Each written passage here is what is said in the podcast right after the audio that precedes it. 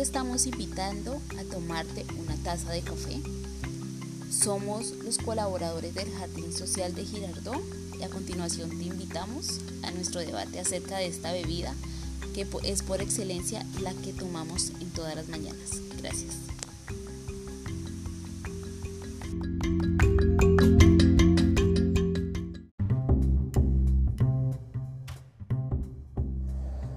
La cafeína es un estimulante natural, pertenece a la familia de los alcaloides.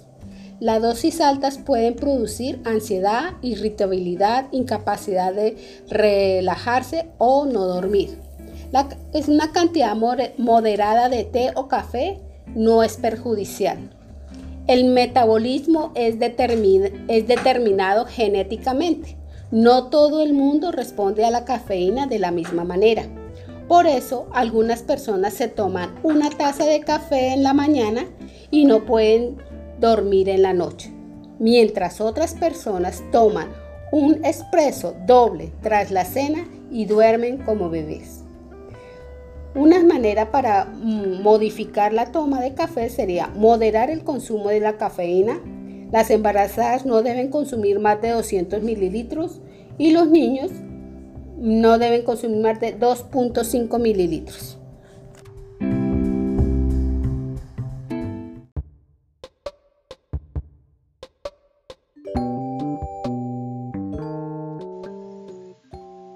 Buenas tardes, mi nombre es Janet Matallana del Jardín Social Girardot y les quiero compartir una información que escuché de una dietista quien decía que tomar una taza de café en ayunas es muy saludable para mantener su organismo activo, relajado, ayuda a que sus comidas eh, como que se mantengan más fácilmente, eh, relaja el cuerpo, pero solo si se toma una tacita en ayunas, porque si ya toma demasiado café durante el desayuno, almuerzo, a media mañana, entonces ya va a ser perjudicial para su salud porque esto le va a ocasionar daños gástricos, le va a afectar el colon, muchas veces eh, causa insomnio. Entonces debemos consumirlo en cierta forma que no, que no nos va a perjudicar en ningún momento el organismo.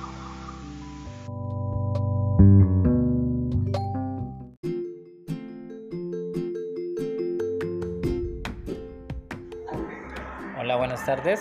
Eh, mi nombre es Julián, pero a lo relacionado con lo de el tema sobre el café, sus contras y sus no contras, pues sus contras es que a largo plazo tanta cafeína puede afectar al cuerpo humano, ya que sean enfermedades cardíacas, crónicas, cáncer, gota, reflujo, daños en la piel, en la dentadura, para la gente que es hipertensa también hace mucho daño. A las mujeres embarazadas. Entonces hay que tener también en cuenta que pues toca tomar café moderadamente. No que todos los días, todo el día tomando café cada una hora, cada dos horas. También hemos visto que la gente pues que trabaja mucho de noche toma mucha cafeína. Eh, ahí también ya el problema a largo plazo que vienen los problemas ya en el organismo. Te toca tomar café. Tomar café es bueno, pero moderadamente, una taza, dos tazas por mucho diarias. Entonces, toca también tener mucho cuidado con eso. Esa es mi opinión.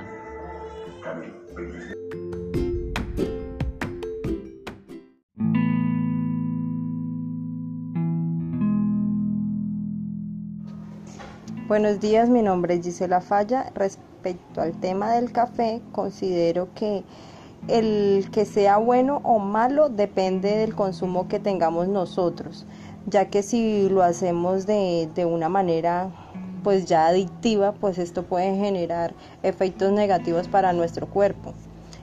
También si lo consumimos de la manera adecuada, de pronto no en las cantidades que deben ser, eh, en lugar de ser algo perjudicial, puede ser beneficioso para nuestro cuerpo, porque pues así como tiene efectos negativos, también los tiene positivos.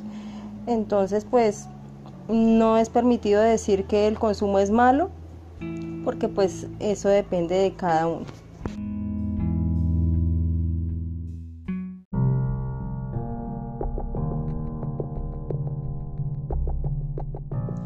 Buenas tardes, mi nombre es Elizabeth Bocanegra del Jardín Social de Girardot.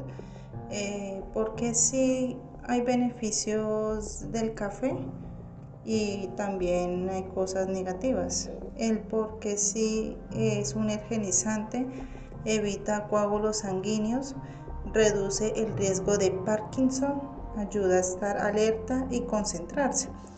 Eh, las cosas negativas del café en más de tres tazas diarias eh, perjudica la tensión arterial, aumento de taticardias diurnas y nocturnas, posibilidades de enfermedades vasculares y aumento del riesgo de padecer osteopenia y agravar un cuadro de osteoporosis. Gracias.